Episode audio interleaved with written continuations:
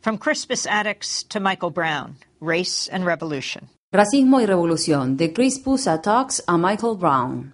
March 5th marks an important but oft overlooked anniversary. El 5 de marzo se conmemora un aniversario importante en Estados Unidos, pero que a menudo pasa desapercibido. Un día de invierno de hace 245 años, en 1770, una multitud enfurecida se reunió en las calles de Boston, en ese entonces la capital de la provincia de la Bahía de Massachusetts. La gente estaba enardecida por los abusivos impuestos fijados por el Parlamento británico. Para aquietar la furia de la población, los británicos enviaron tropas que reprimieron violentamente a los disconformes. La gente ya había soportado demasiado, y en ese gélido día, la noticia de que un oficial británico había golpeado a un joven con la culata de su rifle corrió rápidamente. Más tarde, cientos de bostonianos se congregaron y abuchearon el pequeño grupo de soldados británicos que se encontraban formados y con sus mosquetes cargados. Los soldados dispararon a la multitud, matando instantáneamente a Crispus Attacks y a dos personas más. Attacks tenía ascendencia africana y nativo-americana y se considera la primera muerte de la Revolución estadounidense. Fue el asesinato indiscriminado de un hombre de color por parte de agentes armados del Estado lo que inició la revolución. Y esto nos lleva a Ferguson, Missouri. El miércoles, el fiscal general de Estados Unidos, Eric Holder, abrió su conferencia de prensa con las siguientes palabras. Han pasado casi siete meses desde la muerte a balazos del joven de 18 años de edad Michael Brown en Ferguson, Missouri. Ese trágico incidente provocó manifestaciones generalizadas y despertó emociones realmente fuertes en la población del área de Ferguson y del resto del país.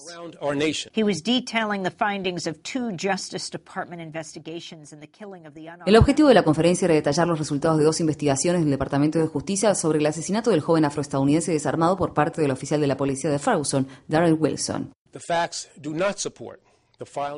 Los hechos no justifican que se presenten cargos penales contra el oficial Darren Wilson en este caso. La muerte de Michael Brown, si bien fue una tragedia, no implicó una conducta punible por parte del oficial Wilson. With those words, the outgoing Attorney General laid to rest any prospect of a criminal trial. Con esas palabras, el fiscal general saliente enterró toda posibilidad de que se lleve a cabo el juicio penal procurado por las muchas personas que quieren justicia para Michael Brown. Pero la muerte de Brown continúa provocando ondas expansivas, tanto en su comunidad como más allá.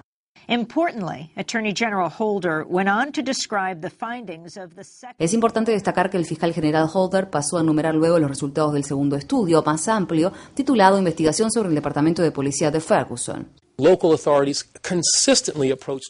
Las autoridades locales han abordado de forma sistemática la aplicación de la ley no como un medio para la seguridad pública, sino como una fuente de ganancias. Ferguson es una comunidad en donde se reveló que las prácticas tanto de la policía como de los tribunales municipales perjudican de forma desproporcionada a los residentes afroestadounidenses. Una comunidad en donde estos prejuicios parecen surgir, al menos en parte, de una discriminación racial implícita y explícita.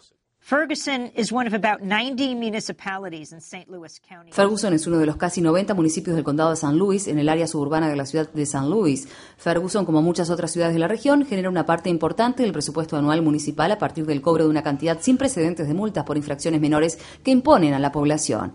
El fiscal general Holder dijo en su conferencia de prensa.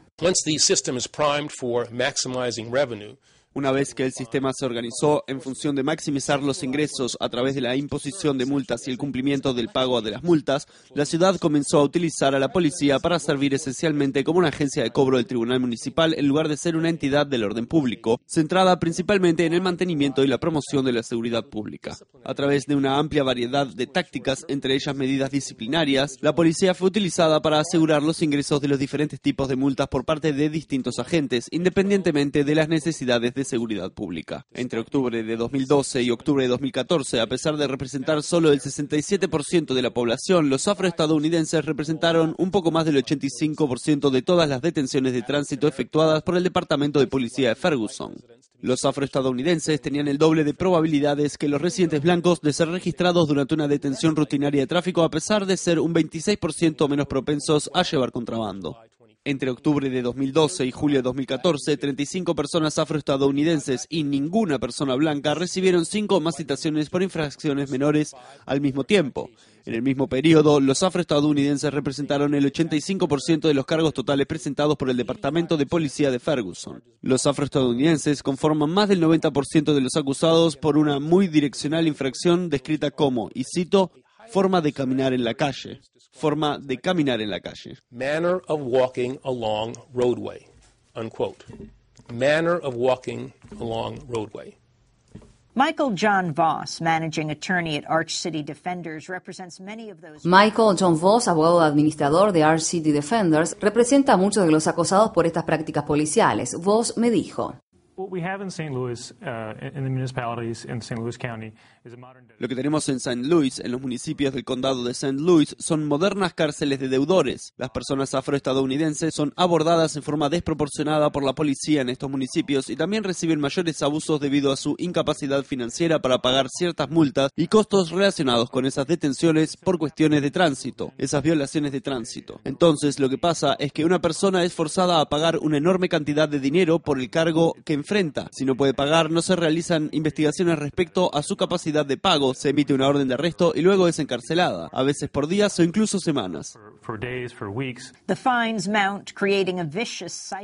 Las multas se acumulan generando un círculo vicioso, dejando a las víctimas afroestadounidenses en su mayoría a nivel de pobreza atrapadas por las deudas.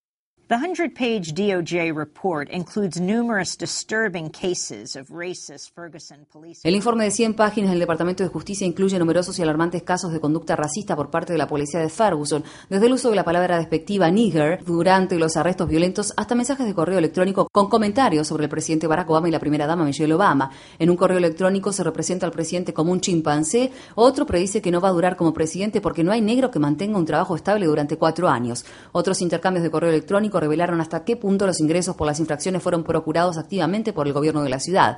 En un correo electrónico, el jefe de policía de Ferguson, Tom Jackson, se jacta de que los informes de ingresos de los 80 tribunales municipales del condado de San Luis, solo 8, entre ellos Ferguson, recolectan más de un millón de dólares. Eric Holder, Eric Holder, en la que podría haber sido su última conferencia de prensa antes de dejar el cargo, lo que depende del momento en que la mayoría republicana en el Senado apruebe la designación de quien fue propuesta para sucederlo, Loretta Lynch, que de ser confirmada sería la primera mujer afroestadounidense en ocupar el cargo de fiscal general, anunció que Ferguson y los municipios circundantes quedarán bajo supervisión federal. Tendrán que cambiar o el Departamento de Justicia los va a demandar para forzar el cambio.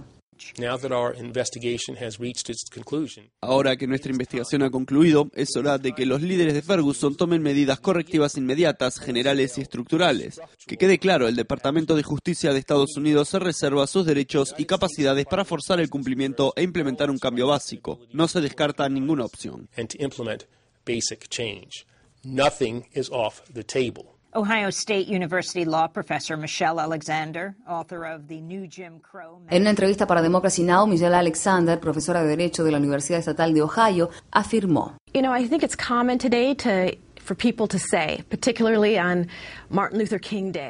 Creo que es común hoy en día que la gente diga, sobre todo en el día de Martin Luther King, que hemos avanzado mucho, pero aún nos queda un largo camino por recorrer. Creo que los acontecimientos de los últimos meses, así como las sorprendentes tasas de encarcelamiento y la existencia de este estatus de segunda clase permanente que sufren millones de personas, demuestran que no estamos en el camino correcto. No es cuestión de que quede un largo camino por recorrer. Dimos un giro en U y estamos totalmente fuera de curso. Es por eso que digo una y otra vez que no se trata de hacer pequeñas reformas y seguir un plan en la misma dirección. No, se trata de tener el coraje de replantearnos dónde estamos parados como sociedad, de tener en cuenta tanto nuestra historia como nuestro presente racial y construir un amplio movimiento arraigado en la conciencia de la dignidad y la humanidad de todos nosotros, no importa quiénes somos, de dónde venimos o lo que podamos haber hecho. Reckon with our racial history as well as our present, um, and build a broad based movement rooted in the awareness of the dignity and humanity of us all, no matter who we are, where we came from, or what we may have done. From Crispus Attucks to Michael Brown, 245 De Crispus Attucks a Michael Brown, 245 años después, hay dos cosas que siguen claras: que nunca se sabe qué puede incitar una revolución y que las vidas afroestadounidenses importan.